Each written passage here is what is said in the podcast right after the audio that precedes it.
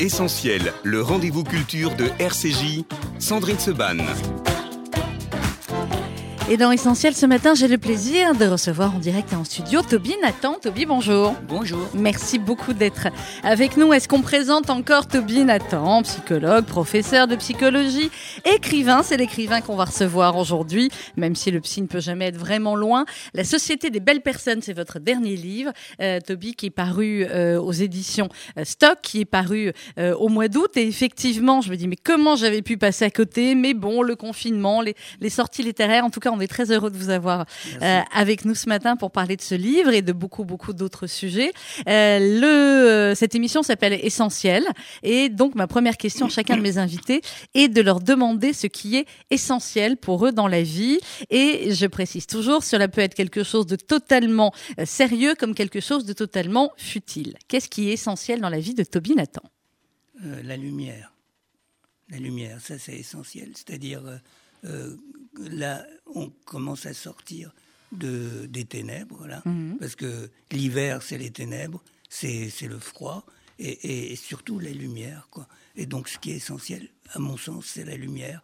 Et quand, quand on a la lumière, il y a quelque chose qui s'éclaire. Je crois que ça, c'est la chose la plus importante pour moi. Et je crois que c'est une des plus belles réponses qu'on m'ait fait depuis le début de, euh, de l'émission. Vous avez raison, on a la chance en plus ce matin, il y a du soleil, on a même laissé euh, Incroyable. la fenêtre du studio ouverte. Voilà, on n'est jamais qu'au mois de février. Et, et c'est vrai que c'est une impression de, bon, voilà, de voir aussi peut-être le bout du tunnel. Après, Ouais, ouais, on espère tout ce que euh, tout ce que nous avons vécu, tout ce que le monde euh, a vécu. D'ailleurs, du coup, je fais une petite euh, parenthèse avec le avec le psy. Comment est-ce que là, on dit qu'effectivement la la société française va pas bien, qu'il beaucoup de euh, de gens qui sont extrêmement euh, déprimés, anxieux.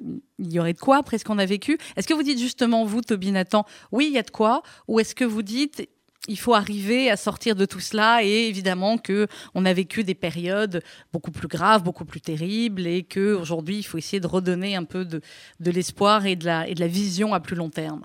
C'est- oh, oh, oh, comment c'est difficile de, répondre à votre question parce qu'en en fait, euh, on, on pourrait penser que les choses vont pas si mal en fait, Euh, au point de vue économique, euh, au, point de vue de l'organisation sociale en France, les choses ne vont pas si mal, mais en fait, la société est déprimée et c'est très étrange en fait. C'est-à-dire qu'on ne voit pas bien les raisons de cette euh, mélancolie ambiante, quoi, et que euh, c'est comme si on avait perdu une sorte d'allant, quoi. Et, je pense que c'est c'est pas grave en soi, puisqu'il n'y a pas de problèmes fondamentaux. Mais mais il y a il y a il y a la perte d'un élan vital en quelque sorte. Et je pense qu'il est urgent qu'on le retrouve. Et, et peut-être que la sortie du Covid nous donnera cette espèce de oui. de, de coup au fond de la piscine pour remonter. Quoi. C'est ce que c'est ce qu'on espère clairement. Alors la Société des belles personnes, Toby Nathan, qui est paru euh, donc aux éditions Stock. Je le disais au, au début de l'émission, c'est une fresque. C'est un roman absolument euh, euh, incroyable qui traverse l'histoire, qui traverse l'Égypte évidemment, euh, les Juifs d'Égypte euh, dont, dont vous êtes, qui arrive en France, qui a, passe également par plein de pays, plein de personnages. Je disais, on parle de transmission, on parle de vengeance, on parle de euh, nazisme aussi, et on parle, comme vous l'avez dit, euh, je crois dans une dans une conférence à propos du livre, euh, des Juifs victimes du nazisme après la fin du nazisme, Euh, et Ouais. finalement des sujets euh, assez peu abordés. Euh, ce livre, euh, c'est, je crois, une, une suite, en tout cas, un personnage qui existait déjà dans un précédent livre. Euh, Comment vous l'avez euh, conçu et pourquoi vous avez voulu aborder de cette manière-là, finalement, tous ces thèmes? Je ne sais pas répondre à votre question. Je veux dire, non, parce que euh, en fait, les personnages s'imposent à vous. C'est pas, vous les choisissez pas. Vous vous dites pas, je vais mettre un petit peu de ceci, un petit peu de cela. C'est pas. C'est pas une ça. recette de cuisine. Non, c'est pas comme ça que ça marche. Euh, Alors ça marche comment? c'est euh, un personnage qui arrive, on commence à, à- à l'écrire, et puis il s'impose, quoi. Il y a des choses qui, qui sont à l'intérieur de lui et que vous êtes obligé de développer, puis c'est comme ça. Bon, alors, évidemment, les Juifs d'Égypte, ça me ça m'importe particulièrement, évidemment, puisque c'est ce sont mes racines, en quelque sorte. Enfin, en quelque sorte. Plus qu'en quelque sorte. Complètement, Ouais, complètement, complètement, ce sont mes racines. Ce sont mes racines, ce sont mes parents aussi. C'est aussi moi. Moi, je suis sorti d'Égypte à l'âge de 8 ans. Mhm. Euh, enfin, 8 ans et demi, disons. Je suis arrivé, on a mis du temps jusqu'à notre arrivée en France, puisqu'on on est passé un moment par l'Italie, on a vécu en Italie.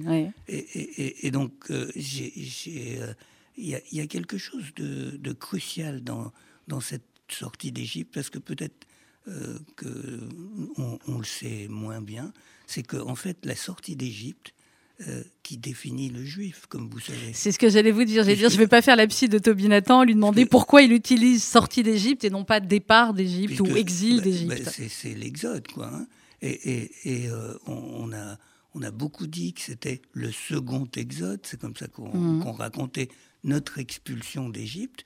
Mais en fait, le premier n'a jamais eu lieu, comme peut-être vous le savez, il y a un certain nombre de gens qui le savent, c'est-à-dire les recherches archéologiques actuelles montrent que le premier exode euh, qui se serait passé vers 1300 avant Jésus-Christ n'a jamais eu lieu en fait, et ça s'est jamais passé cette affaire.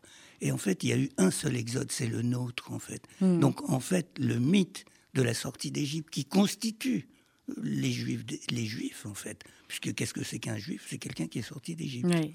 Et, eh bien, c'est nous, quoi. En fait, nous sommes le mythe.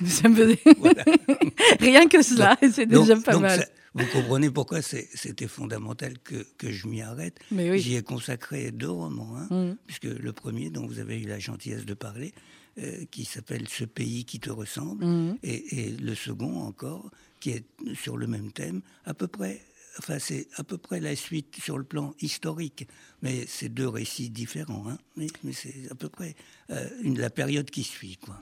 Alors, la période dont il est question, effectivement. Alors, il y a des flashbacks aussi, puisque le livre euh, commence par un enterrement.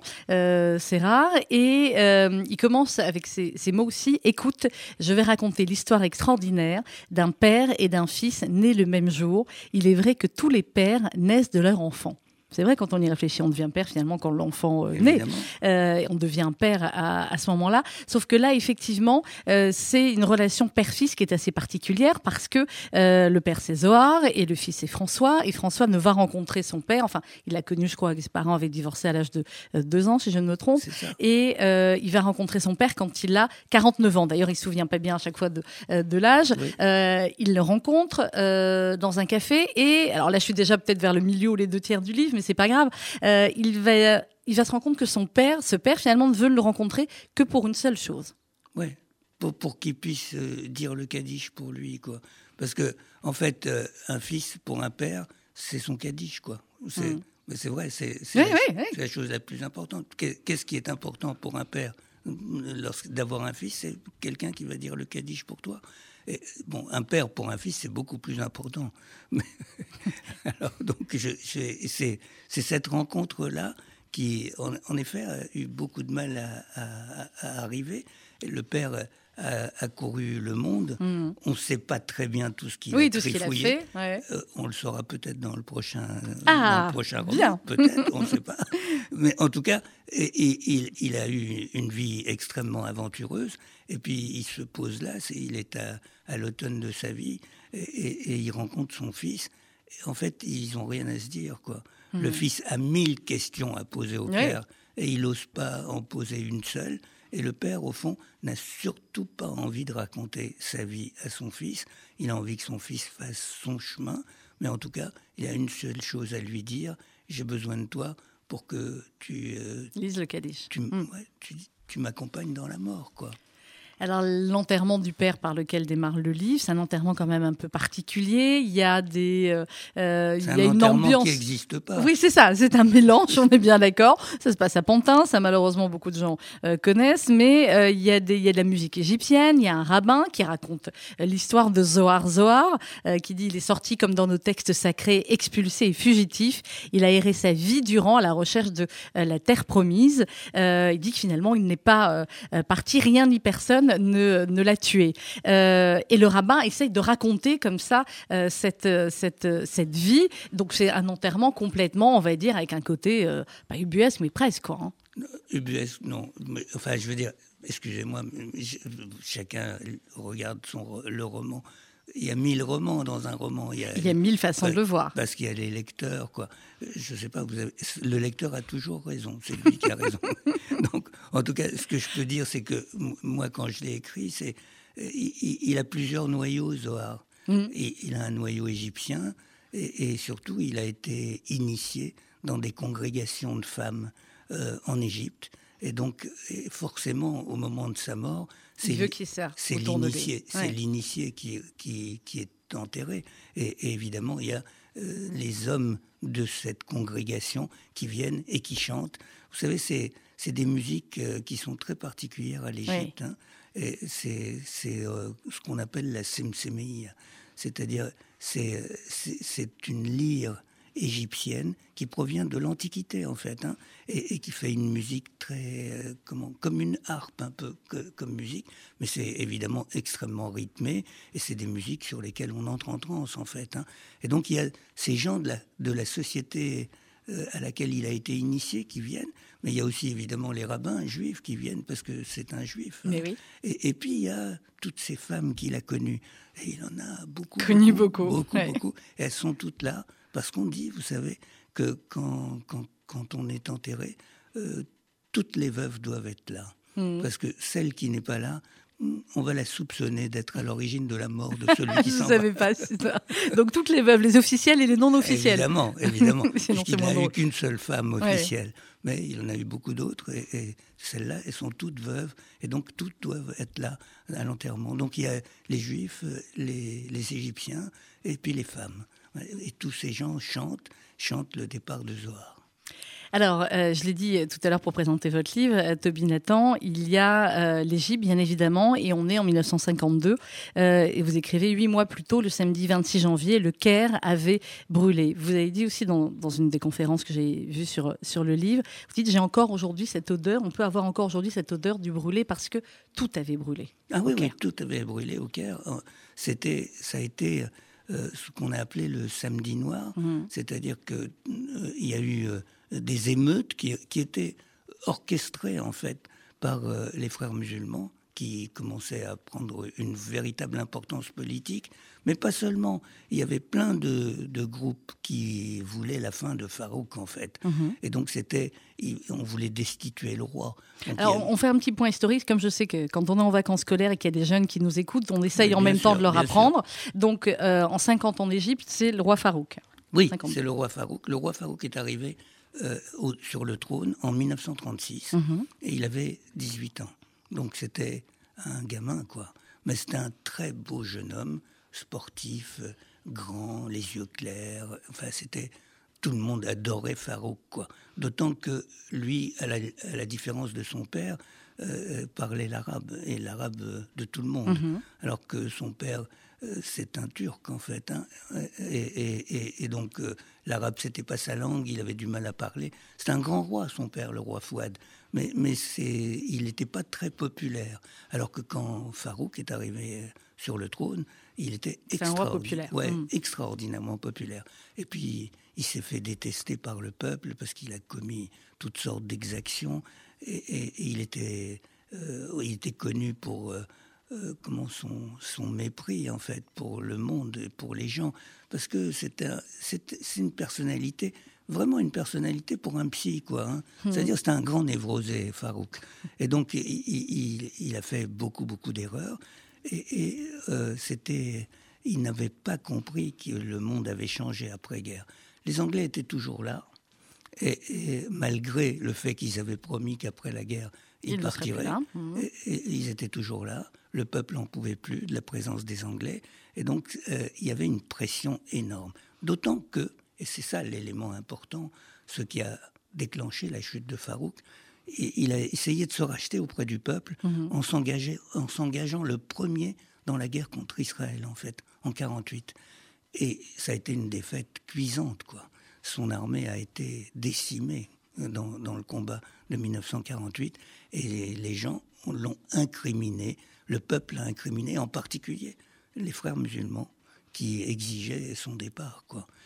Et, donc, euh, ça a été un moment comme ça où il y a eu euh, des émeutes qui ont été déclenchées. Mais tout ça, c'était contre Farouk. Mhm. Mais c'était pas dirigé directement contre Farouk, c'était dirigé contre les étrangers qu'il y avait en Égypte. Et parmi les étrangers, il y avait les juifs. Il y avait les juifs. Mhm. Alors que moi, je suis pas un étranger en Égypte. Non, hein. non mais vous le dites. Euh, vous dites, on aurait pu, euh, quand Zohar à un moment donné parle à, à cet âne, à ce Khmar, comme, comme vous l'écrivez, euh, il aurait pu leur rappeler euh, qu'ici les Juifs n'étaient pas des étrangers, qu'ils résidaient dans ce pays bien avant l'arrivée du premier musulman. Euh, N'avait-il pas entendu dire qu'ils avaient bâti les pyramides, etc., etc.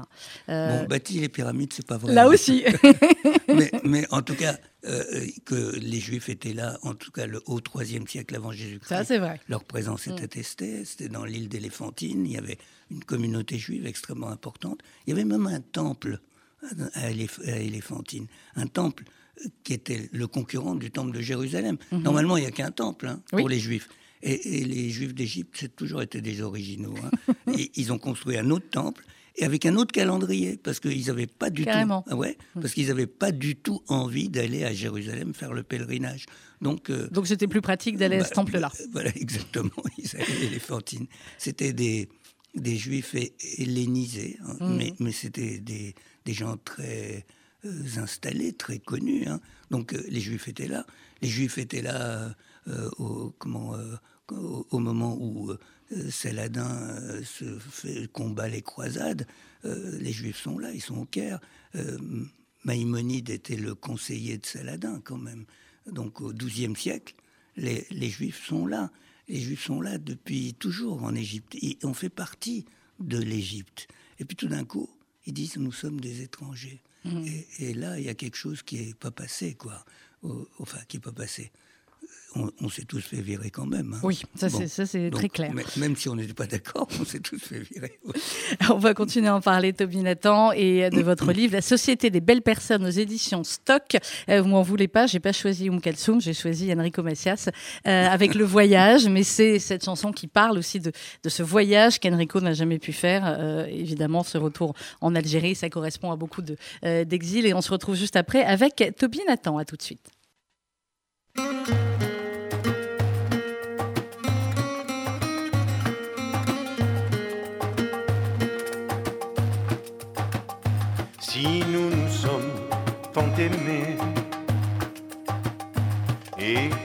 Sommes séparés, non, ce n'est pas que je peux me passer d'elle. Je suis resté fidèle. Et quand on lui fait du mal, c'est tout mon corps qui a mal. C'est tout mon cœur qui se tord, elle est si belle. Je suis resté fidèle. J'ai tant rêvé de ce voyage. On m'a défendu le passage. Moi qui n'avais dans mes bagages qu'une mémoire et des images. Elle m'attendait, je le sais.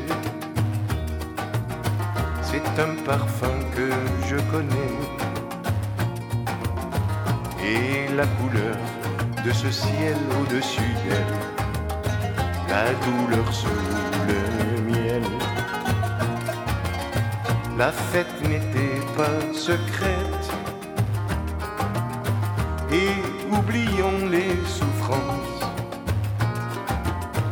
les mains des femmes préparées comme dans l'enfance, le repas sur les flammes. J'ai tant rêvé de ce voyage,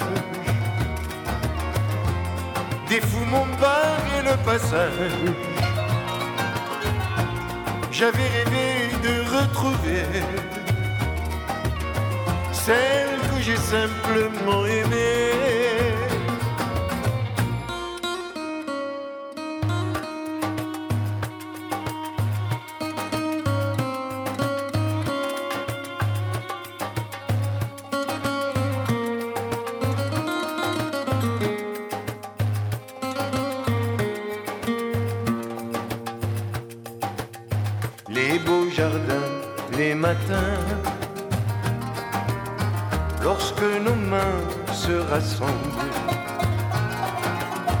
Les beaux chagrins, quand on est tout seul ensemble, la douleur sous le miel.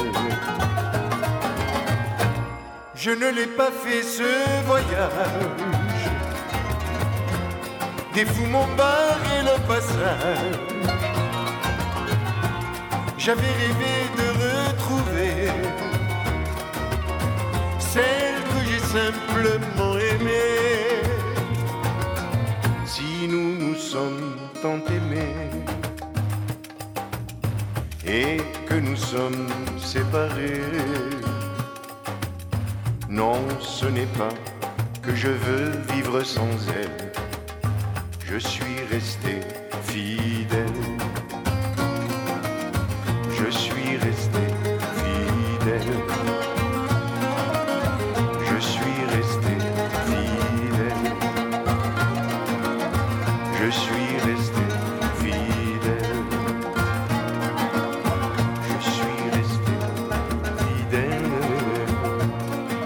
Enrico Macias avec le voyage. Enrico, que vous pourrez retrouver d'ailleurs sur scène pour ce grand live du Fonds social juif unifié. Ce sera le euh, 7 mars à 18h. Inscrivez-vous très vite. Il y aura Enrico, il y aura Daniel Lévy, il y aura beaucoup d'autres artistes. Michel Drucker euh, également. Vous vous inscrivez euh, sur fsju.org. Alors, Toby Nathan, qui est mon invité ce matin, avec qui on parle de son dernier livre, La Société des belles personnes aux éditions Stock.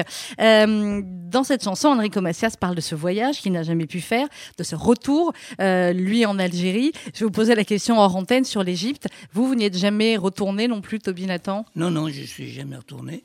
Euh, j'ai comment euh, je me suis renseigné beaucoup sur l'Égypte. hein. Oui, je, bah, lis, je lis tout ce que je peux lire. Et tout ce que vous avez écrit, là, on y est. Hein, je, ouais. je lis tout ce que je peux lire, je regarde tout ce que je peux regarder, mais il y a quelque chose qui m'arrête. En plus, vous savez, Hmm. quand on est sorti d'Égypte, on a eu un passeport. Oui. Sur le passeport, il y avait un visa, et le visa, c'était no return. C'était marqué. Ah oui, c'est marqué sur le Ouais. passeport. C'est-à-dire, on, est sor- on, on- on Sorti. nous autorise à sortir, Ouais, mais on nous, on nous autorise pas à revenir. Donc moi, euh, on m'a dit de, tu reviens pas, je suis pas revenu. Hein. Hmm. Je veux dire, Ouais, vous suivez. J'attends, j'attends qu'on me réinvite officiellement. Personne ne m'a jamais réinvité. hein. On, on est bien d'accord. Alors, il y a une multitude de personnages, Toby Nathan, dans ce livre. Évidemment, il y a Zohar et, et François, son fils, dont on va reparler. Euh, il y a aussi beaucoup de femmes, euh, et des femmes euh, assez différentes les unes des autres, et en même temps qui font, dont on aura envie vraiment de les connaître. Il y a, alors, il y a celle du, du début, et puis il y a Talia, qui est une femme assez incroyable. Euh, ce qu'elle était assez incroyable pour l'époque, euh, parce qu'elle est, elle a d'abord une vie un peu, on va dire, euh, normale, euh, mariée, un enfant, etc. Puis elle a des salons littéraires, elle va devenir journaliste. Alors, cette femme a existé, en fait. Ouais. hein. Oui, c'est-à-dire que j'ai un peu modifié son Oui, oui, histoire. J'ai un peu modifié son histoire, mais il y a eu un personnage comme ça, qui était une femme magnifique, qui ressemble un peu aux, aux actrices des années 30. Mais oui, la manière dont vous en Euh, parlez, oui. Marlène Dietrich, hein, c'était quasi euh, le sosie de Marlène Dietrich. Une, une femme magnifique, quoi, qui était d'abord très belle et ensuite très instruite. Et en effet, elle était journaliste et Mhm. en effet, elle a été espionne pour le compte des Exactement. Israéliens. Ouais. Et, et cette femme euh, a été introduite au plus haut niveau de l'État.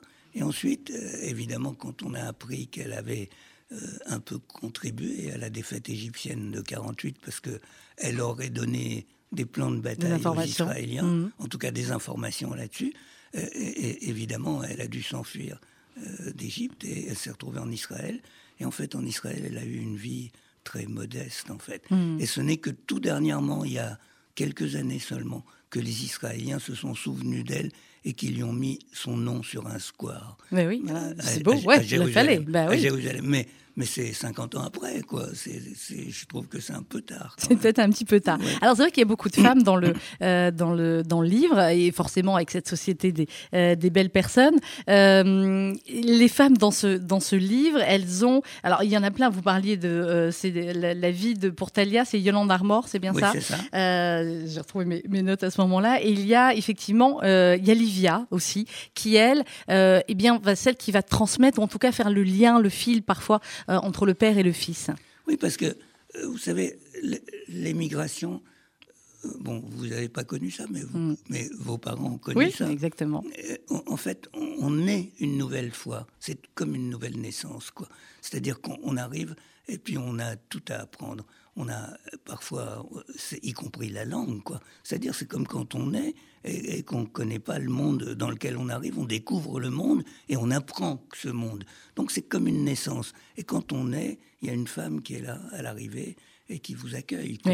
Euh, normalement, c'est sa mère, mais là, eh ben, c'était une prostituée qui était sur le port de Naples et qui a accueilli. Quand il arrive. Qui a accueilli Zohar quand il est arrivé et qui lui a fait des propositions, qui voulait euh, avoir de l'argent de lui, évidemment. Et puis, ils se sont aimés. Et, c'est elle qui l'a accompagné tout au long de sa vie, en fait. Mmh. Et c'était à la fois son amante et sa mère euh, à ce moment-là pendant une période, mais ils sont restés amis toute, toute leur toute vie. leur vie, oui. Et, donc, quand elle est âgée, elle est, elle est à l'enterrement, et elle voit François, et elle lui dit, viens, je vais te raconter. Et, c'est elle qui transmet, en effet, l'histoire de son père euh, aux, jeunes, enfin aux jeunes, qui a 50, mais oui, qui a 50 ans, mais qui effectivement ne sait plus. Enfin voilà, on n'a pas vraiment d'âge finalement quand on a, quand on est dans un rapport au père comme ça et quand on retrouve son père. Parce que quand il voit son père pour la première fois à 49 ans, euh, est-ce que c'est l'adulte qui rencontre un monsieur, euh, comme il dit, on, quand il arrive, il voit tout de suite qu'il a un look entre guillemets un peu d'étranger. Mais est-ce que quand on rencontre son père euh, quand on a, euh, quand on est adulte finalement Est-ce qu'on redevient pas enfant ou est-ce que c'est un adulte qui rencontre un autre adulte? Ah, c'est un père toujours. Hein. Mmh. Un père, c'est un père. Quoi. On rencontre un père. enfin, euh, surtout quand on l'a pas connu. Parce que quand on l'a connu, c'est un père et c'est aussi un personnage qu'on a découvert aussi, avec lequel on a des amitiés, des inimitiés, etc. Mais quand c'est que son père, c'est vraiment que son père. Quoi. Donc on est, on est en face du visage du père. Quoi. Et c'est un peu difficile, c'est hmm. vrai. Pour un homme, c'est difficile. C'est difficile Ouais.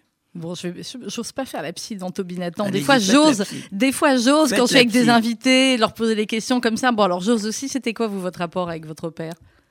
Moi, j'ai toujours été. Enfin, j'étais amoureux de mon père. Hmm. Donc, euh, donc c'est bien. Vous aviez fait le transfert autrement, vous. C'est quoi quel, Ça va, je vous taquine. Moi, j'ai toujours été amoureux de mon père. Je trouvais mm. qu'il était, d'abord, il était très très beau. Et, euh, il y a une phrase qui m'est restée. Vous voyez, c'est, euh, c'était euh, ma tante qui disait Oh, on va pas faire ça pour les beaux yeux de ton père. et moi, je regardais, je disais, ah, c'est vrai qu'il a de beaux yeux quand même. Et, c'était une expression, mais pour moi, c'était littéral, quoi. Et, c'est vrai que d'abord, il était très beau. En plus, il était toujours euh, super calme dans, dans une famille d'agités. Hein, donc, il était, toujours serein, toujours mm. calme, et, il faisait toujours des plaisanteries. Donc, on, on avait l'impression que, au-delà de tout, au-delà du désordre du monde, parce que cet homme euh, qui avait euh, comment qui s'était hissé à la force des poignets. Il y avait une fabrique de parfums, c'est ça, votre papa S'est retrouvé sans rien sur le port de Naples, mmh. avec euh, une valise avec quelques habits et pas un sou, quoi. Sur le port de Naples, avec deux enfants et une femme, et qu'il fallait nourrir. Dans un monde qu'il connaissait pas, il est arrivé en Italie, il connaissait pas un mot d'italien. Enfin, mmh. Et, bah, cet homme, il souriait toujours, il faisait toujours des blagues. Et il a, c'était, il a traversé le monde comme ça, en prince. C'était un prince, mon père. Donc, moi, euh, moi, j'ai pas jamais eu de problème avec mon père. Mmh, c'était un prince. C'était un prince. Mmh. vous avez des souvenirs, vous, ou pas du tout, finalement, de, de l'Égypte? Je me souviens de tout. Oui Ouais, de tout. Euh, c'est-à-dire, moi, enfin, vous savez, je me suis occupé que des immigrés dans ma vie. Hein. Mais oui, et, donc, euh, j'ai entendu beaucoup d'histoires d'émigrés. Et, la plupart oublient. Mm-hmm. Mais moi, je fais partie de cette petite frange. Il y en a une part qui, au contraire d'oublier, justement se souviennent avec une sorte de d'acuité, d'acuité, mm. de, de, comment quasiment mes souvenirs sont quasiment photographiques. Je pouvais, je pourrais vous dessiner la l'appartement dans lequel j'ai grandi. Et je, me souviens de tout. Et je parle encore l'arabe. Donc, euh, je veux dire, rien n'est parti. C'est comme, au contraire, c'est comme, c'est pour ça que j'ai écrit là-dessus. Il y avait, c'est une présence permanente mm. pour moi.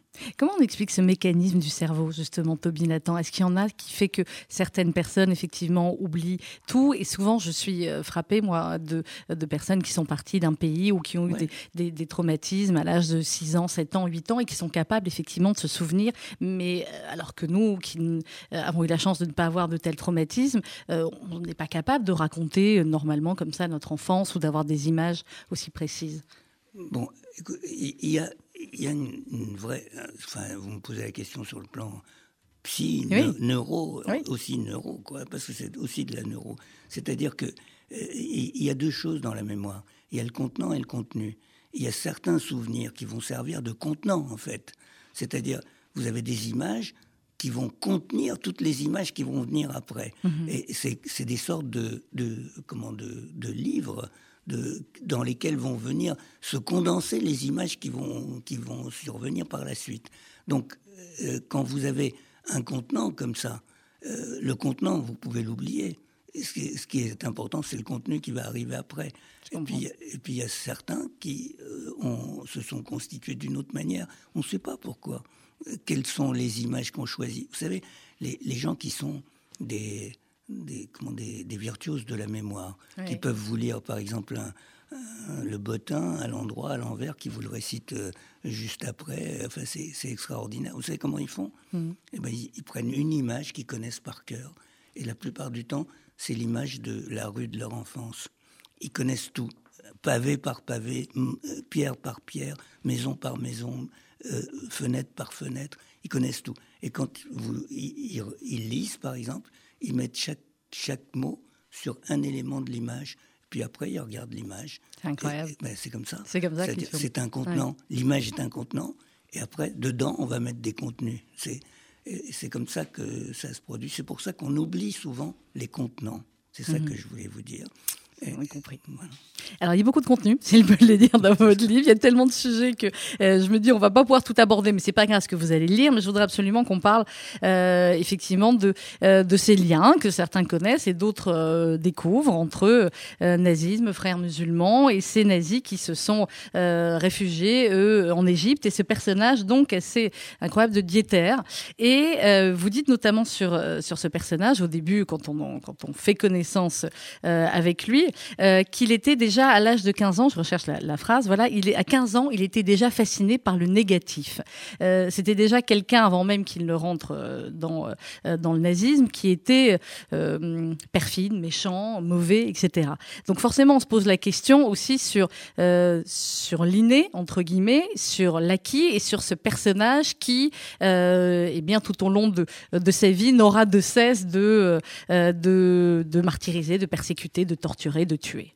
Oui, c'est vrai, c'est vrai, vous dites ça très bien. Euh, l'inné, l'acquis, j'en sais rien. Je veux dire, c'est euh, c'est une question. Hein. C'est-à-dire, euh, c'est évident qu'on n'est pas tous les mêmes. Hein.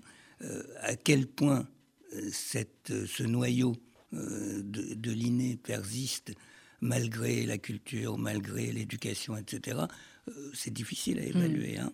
Mais euh, toujours est-il que c'est vrai qu'il y a des, des, gens qui, à un moment donné, bah, ils se construisent. C'est souvent à l'adolescence. C'est d'ailleurs ce qui arrive à mon personnage. C'est à l'adolescence qui, se, qui construit, qui se constitue comme ça. Mhm. Et, et souvent euh, autour d'affaires euh, familiales, quoi. Hein. Et, et, là, c'est des histoires de jalousie, en fait. Hein. Oui, oui, avec, son... avec, avec ses sœurs. Avec ses sœurs, oui.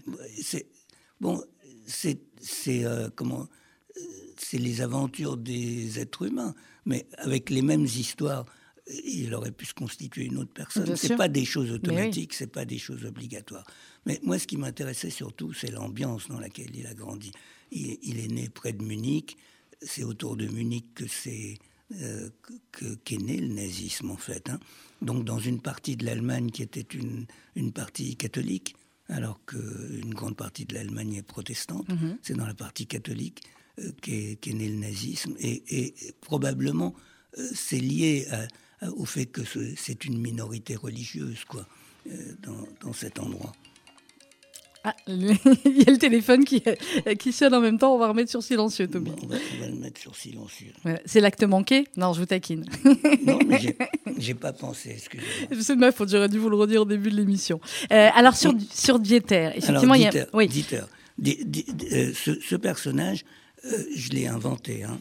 je l'ai inventé, mais je me suis beaucoup inspiré de personnages qui ont existé. Mais oui. Et il y en a un certain nombre. Bah, en fait, ce qui s'est passé, c'est que les, la plupart des SS qui, qui ont été qui ont pris une part active à la Shoah en particulier, mais pas seulement à la Shoah, à tous les massacres qui ont eu lieu en Ukraine, au Moyen-Orient aussi. Hein.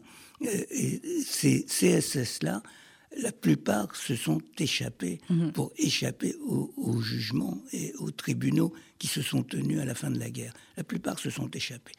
Pour une grande majorité d'entre eux sont allés en Amérique du Sud, ça, on le sait, en Argentine, au Brésil, euh, en Uruguay, etc une, grande partie d'entre eux. Mais une, partie d'entre eux, non négligeable, à ce moment-là, est allée au Moyen-Orient, en Égypte et en Syrie.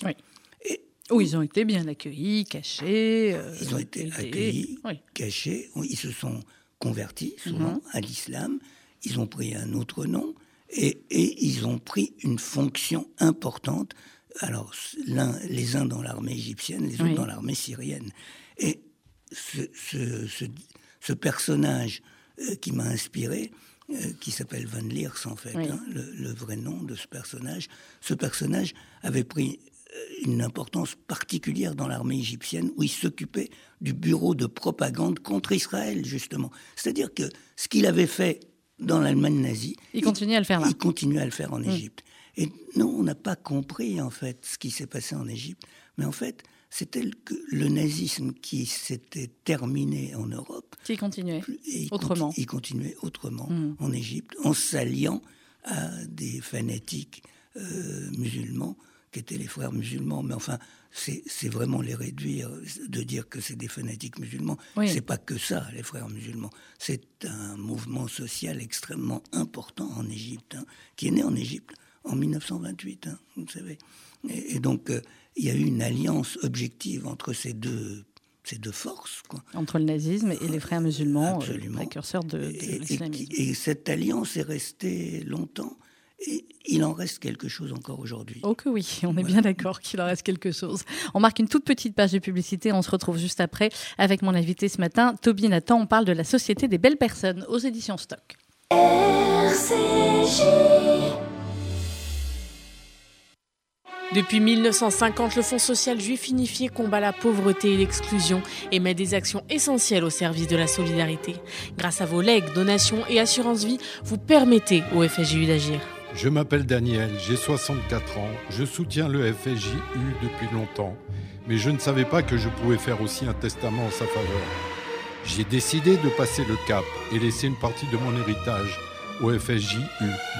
Ce geste donne un sens à mon engagement. Pour toute information, contactez Elena Atias au 01 42 17 10 55.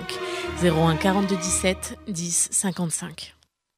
Depuis près de 120 ans, le KKL reconstruit le pays d'Israël. Parcs, forêts, réservoirs d'eau, infrastructures, programmes éducatifs. En léguant tout ou partie de votre patrimoine, vous participerez au projet sioniste et laisserez votre empreinte en terre d'Israël.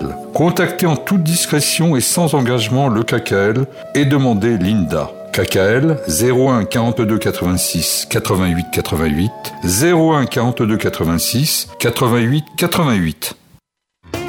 Bonjour à tous, c'est Daniel Lévy. Je vous donne rendez-vous le 7 mars à 18h pour le grand live solidaire du FSJU. Je compte sur vous, j'y serai, je chanterai. Alors inscrivez-vous très vite. Pour assister à ce grand live, inscrivez-vous sur fsju.org, www.fsju.org.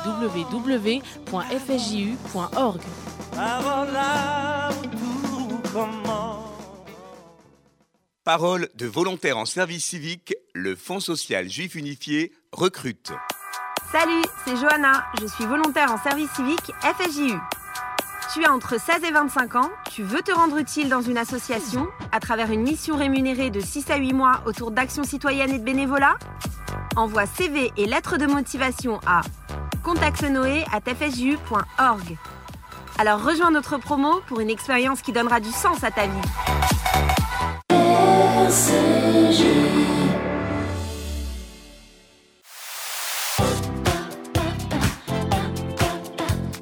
Essentiel, le rendez-vous culture de RCJ, Sandrine Seban. Mon invité aujourd'hui est Toby Nathan. On parle de la Société des belles personnes parue aux éditions Stock.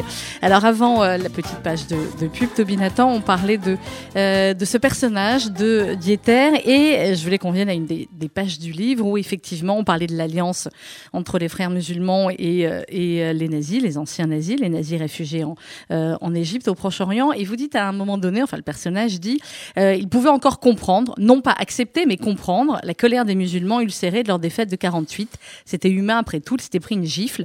Eux qui se croyaient armée puissante face aux juifs dépenaillés, une bande de vanupiers. Je passe quelques lignes. Et ensuite, il disait, mais, mais les Allemands, que faisaient-ils en Égypte ces Allemands? Qu'avaient-ils ces sauvages aux yeux fous contre les juifs de la ruelle? Ils étaient donc venus de si loin, de Bavière, de Prusse, de Westphalie, pour enseigner aux Égyptiens l'art de poursuivre le juif, de le spolier, de l'exclure d'abord de la vie sociale, puisqu'effectivement, euh, au début, il y a, il y a, euh, il y a les, les, entreprises qui sont saisies exactement comme euh, en Allemagne. Euh, de le réduire dans des ghettos avant de l'anéantir par le fer et par le feu. Fin de citation. Euh, ce, passage, c'est aussi évidemment, c'est le cœur, j'ai envie de dire, de, l'antisémitisme, de la haine du juif, où on continue en permanence à se demander, mais pourquoi, grosso modo, hein, pourquoi ils nous aiment pas, pourquoi ils veulent nous tuer en permanence, pourquoi même après le nazisme, ils vont euh, aller en Égypte et qu'ils vont continuer leur chasse aux juifs. Alors, vous me posez la question? Je vous pose la question. non, pour ce cas-là, c'est compréhensible. Hein. Oui. C'est-à-dire que ils, ils, ont perdu la guerre. Oui, mais, ils ont mais dans, la guerre, mais, ils ont la haine. Ils ont mais, mais, dans leur tête, euh, ils pensent qu'ils ont raison. Donc, oui, bah... donc d'une manière ou d'une autre, ils veulent poursuivre. Et s'ils ont les moyens de démontrer malgré tout qu'ils ont raison, euh, bah, ils le feront jusqu'au bout. Hein. Et, et c'est des gens qui, qui sont allés jusqu'au bout, quoi, en fait. Hein. Et, et, ils ont essayé euh, de, de, comment, de, de, de, faire la même chose qu'ils avaient fait en Allemagne, au Moyen-Orient, mmh. et ils sont tombés sur euh, une occasion. C'est une occasion rêvée, puisqu'il y avait Israël, il y avait les réfugiés de, de, de, enfin, les survivants de la Shoah, beaucoup en Israël, et, il y avait aussi des juifs. Et donc, vous savez que le plan de destruction des juifs du Moyen-Orient, il était déjà tout construit. Euh, Rommel était à la porte d'Alexandrie oui. euh, en 1942. Rommel était à la porte d'Alexandrie, il était à 50 km d'Alexandrie. Et, et, il y avait certaines estafettes qui étaient arrivées jusque dans Alexandrie. Alexandrie était bombardée. Et, donc, on, on, je, moi, si j'étais pas né, hein, mais mes parents m'ont raconté que oui. ça a été la grande peur quand même, hein, oui. que, parce qu'ils savaient très bien qu'est-ce qui allait leur arriver Avec si les, les Allemands, Allemands rentraient mmh. en Égypte. Hein. Et, et, et c'était prévu, le plan était prévu. Et donc, euh, ce plan-là, une fois la guerre terminée, et, et ils vont pas dire oui, je reconnais que j'ai eu tort ou que je me suis trompé. Aucun n'a fait ça. Chacun a voulu avoir raison jusqu'au bout, mmh. et certains ont réussi à, à, à, le mettre en œuvre en quelque sorte.